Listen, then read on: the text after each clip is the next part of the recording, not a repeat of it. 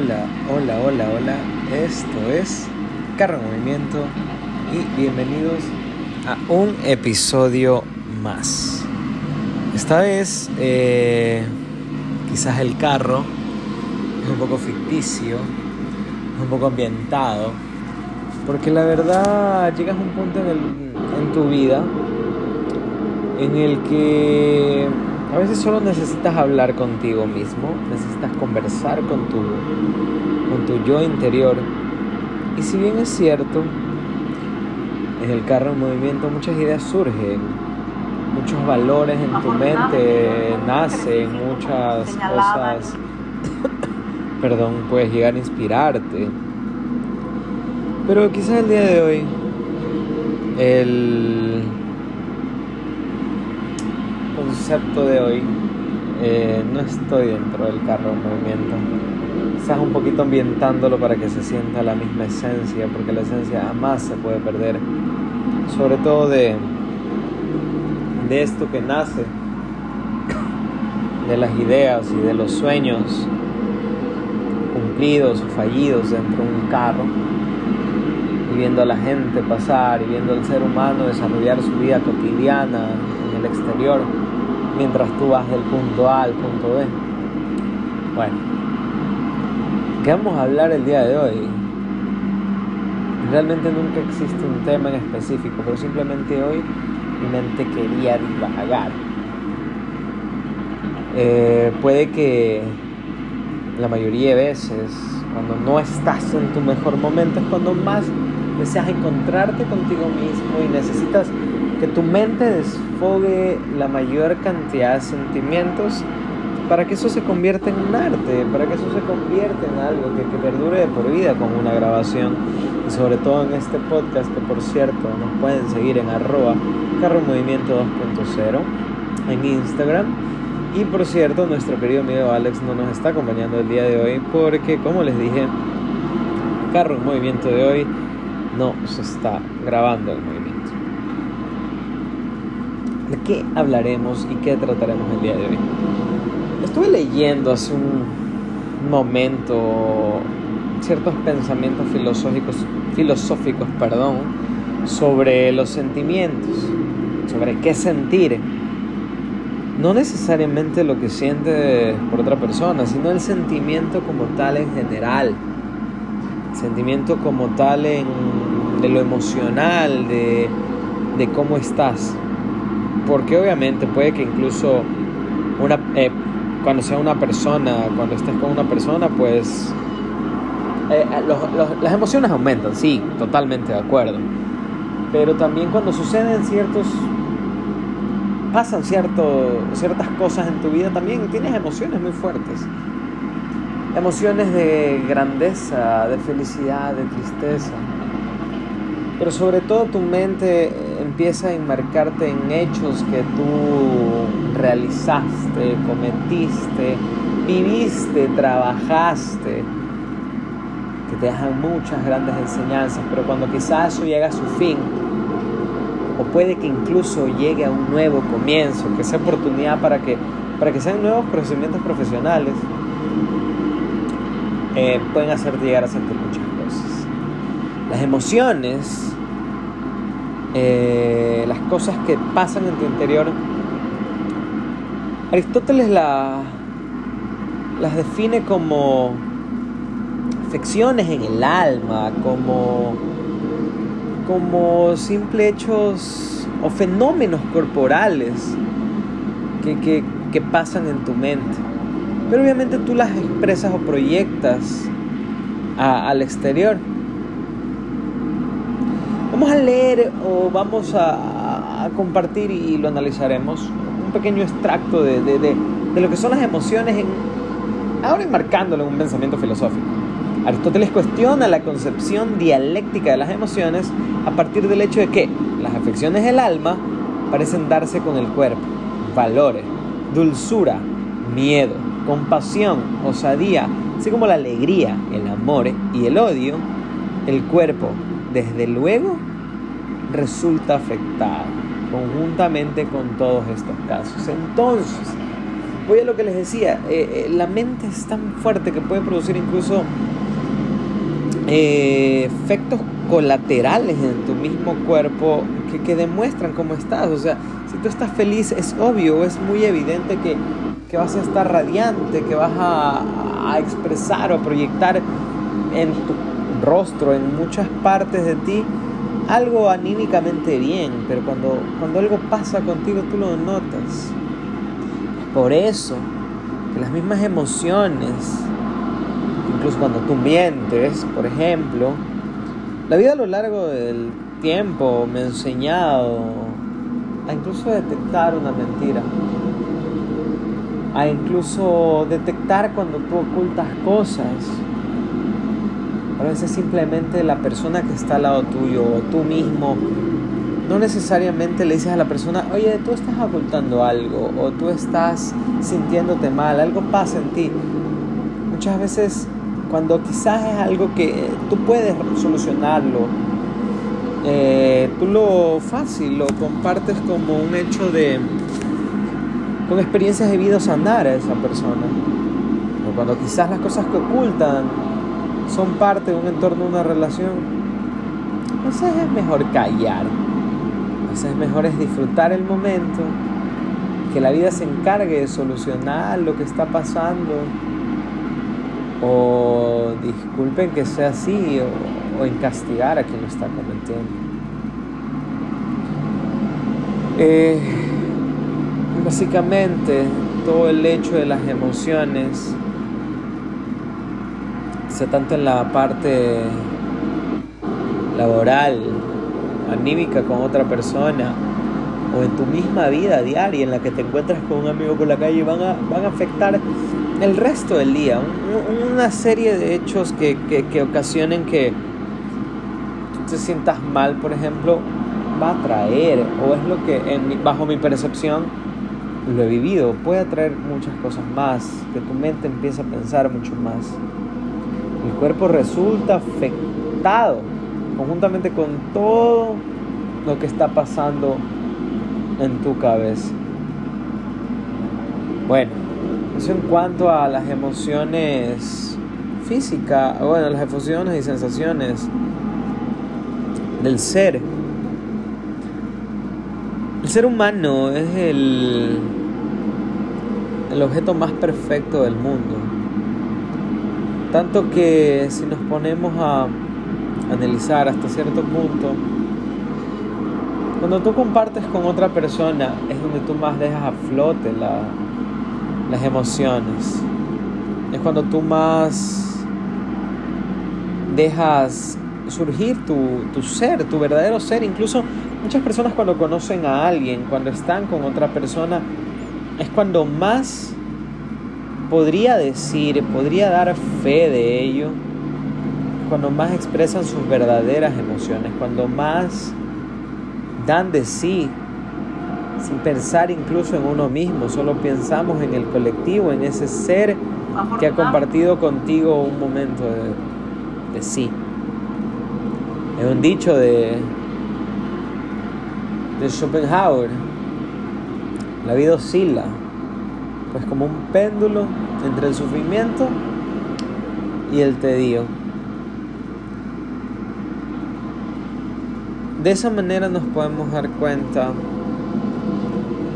que el ser humano siempre va a estar en constante cambio. Si tú conoces a una persona, nunca al 100% vas a estar bien. Siempre va a haber una mezcla de satisfacción también una mezcla de confusión, de sufrimiento, incluso un malestar, porque no sabes qué va a pasar luego.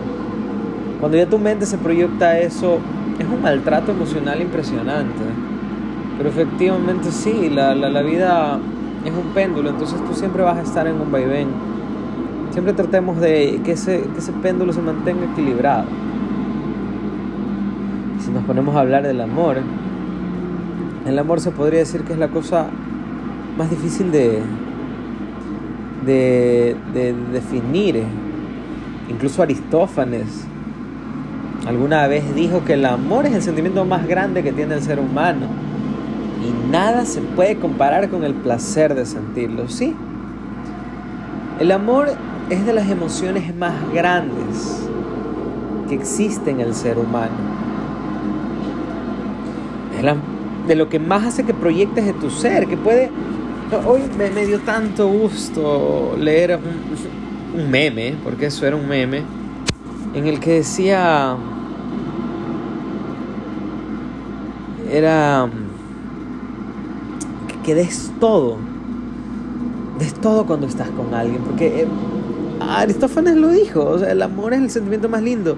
Y si no funciona, ¿qué importa? Pues la gente o el entorno, el conglomerado, va a denotar hasta lo máximo a lo mucho que tú puedes llegar a amar, a querer. Platón quizás difería un poco con estas conclusiones y reclamaba y decía que el amor a veces el ser humano lo posee por, por las faltas de algo y no por simple voluntad o por simple eh, hechos. O sea, Platón definía que, el amor era algo que tú querías sentir cuando, cuando sentías el vacío de algo. O sea, es simplemente una condición del, ser humano para no aburrirse, para no, no sentirse vacío. Sí, no necesariamente está en lo incorrecto. Si bien es cierto, se convierte en un círculo vicioso en el que la mayoría de las personas se encuentran hoy por hoy, sí. Porque a veces para no sentirte solo, caes en el primer intento o en el primer en el primer mínima muestra de cariño, sí, sí se Platón tenía razón. Pero también a las personas que sí hemos sentido o sí somos de las personas que sentimos el verdadero amor, es a las personas que, realmente nos, llena la filosofía de Aristófanes, que nos, nos llena, nos complementa, porque lo vivo repitiendo y lo repetiré mil y unas veces. Alguna vez Alicia le pregunta al conejo, conejo, ¿cuánto es un segundo? El conejo le responde, cuando amas, toda una vida. Dios, cuando tú llegas a amar y sentir ese sentimiento tan puro y tan grande, es. Tú puedes en un simple momento conocer a alguien, llegar a quererlo y amarlo en un segundo. No necesitas más tiempo, necesitas, puedes entregar tu corazón al máximo. Claro que, que si no es correspondido, pues vas a salir lastimado, pero no importa. Y ahí lograste llegar a ese clímax emocional que sentir. Definitivamente el individuo necesita amar para, para, para sentirse vivo. Es una construcción social, es algo que todos los seres humanos lo creamos, lo definimos, lo, lo, lo vamos desarrollando a lo largo del tiempo. Incluso el filósofo Spinoza tiene una idea en la que dice que el hombre ama por, porque le causa alegría y esa es otra de las tantas emociones que hablamos al inicio. La alegría también es dicha. Es un estímulo que, que viene del exterior. Sentirse querido es espectacular. El estímulo del exterior que hace querer al otro más que a uno mismo. A veces llegamos a entregarle tanto a una persona que nos olvidamos de nosotros.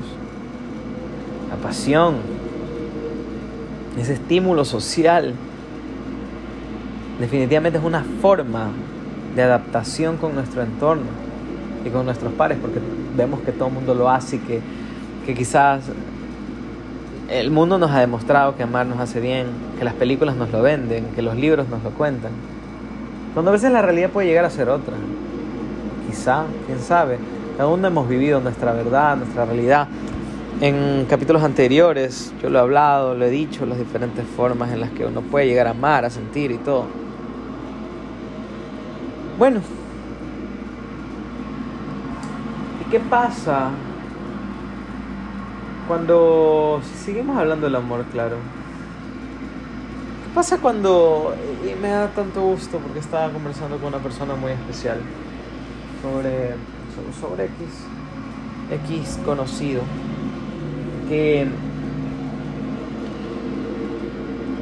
que, si bien es cierto, llega, llegó a sentir mucho por una persona, pero ¿qué pasa cuando esa otra persona vive otra realidad? Vive esa realidad en el que sí, puede que también esté sintiendo muchas cosas por, por él, perfecto, por él. Ella está, puede que esté sintiendo mucho por él.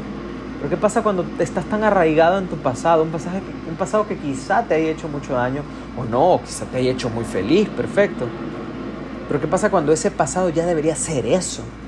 Debería ser un pasado, un ex, una relación pasajera que vino por tu vida, lo que sea. ¿Qué pasa cuando pese a que tú estás conociendo a esa nueva persona y esa nueva persona se ilusiona? Lo siente de verdad. Se arraiga a ti. Estás jugando a dos bandos. Estás queriendo a dos. Eso no puede ser posible. Sí, bien es cierto en esta conversación que tuve con esta persona me dice, depende de las circunstancias. Sorry, soy de las personas que no considero eso. No hay circunstancias. Cuando tú le permites a una persona sentir, cuando le abres tu corazón para permitirle que la otra persona te quiere, cuando esa persona ya abrió su corazón y te lo da y te lo brinda, bueno, lo mínimo que tú tienes que ser, porque la Biblia, Dios, los que somos creyentes lo decimos, pues aprovechalo, disfrútalo, respétalo pero no hagas perder el tiempo a esa persona porque puede encontrar a alguien más allá que de verdad le entregue todo ese amor. Ese amor que Aristófanes nos dice, ese sentimiento hermoso. O simplemente es esa persona que se siente súper bien, súper emocionado y que quiera simplemente sentir ese amor platónico que lo único que hace es hacerte feliz por un segundo. ¿Quién sabe? ¿Quién sabe? si de verdad simplemente lo hiciste pasajería. No, Platón, Aristófanes, todos estos seres lo que nos han hecho únicamente es pensar. Pero quisiera dejarles y compartir un poco de un extracto que me pareció muy interesante sobre la... que nos invita a reflexionar si el amor de verdad o no existe. Realmente no existe una respuesta clara sobre si el amor existe o no. Depende de la idea con la que hayamos crecido. Lo que sí es cierto es que la mayoría de las personas se enamora de la idea del amor. Es decir, del concepto que las ha implantado, que les han implantado a lo largo del tiempo sobre lo que debe ser el amor y el enamoramiento, que no son más que un conjunto de drogas químicas segregadas por nuestro cerebro los cuales nos hacen actuar y sentir enamorarnos o al menos sentir que amamos una idea que se tenga sobre alguien. Al final, cada quien construye su idea de amor. La filosofía, la psicología, la historia seguirán clasificando al ser humano en distintas vertientes, mientras que él seguirá disfrutando, sufriendo, por saber cuál de los conceptos es el que más le satisfaga. Qué lindo, ¿no? ¿Dónde está la respuesta a todo esto? Pues fácil, la respuesta la tenemos cada uno de nosotros. Somos nosotros si decidimos ser felices o no, somos nosotros los si decidimos si amar o no, somos nosotros los que decidimos si vivir una mentira o vivir una hermosa verdad. Somos nosotros si decidimos irnos a la izquierda o irnos a la derecha. Nosotros tenemos la respuesta a todos nuestros sentimientos. Y nosotros también tenemos el boleto al peor o al mejor de los viajes. Señoras y señores, espero que esto les haya servido. Esto fue Carro Movimiento. Gracias.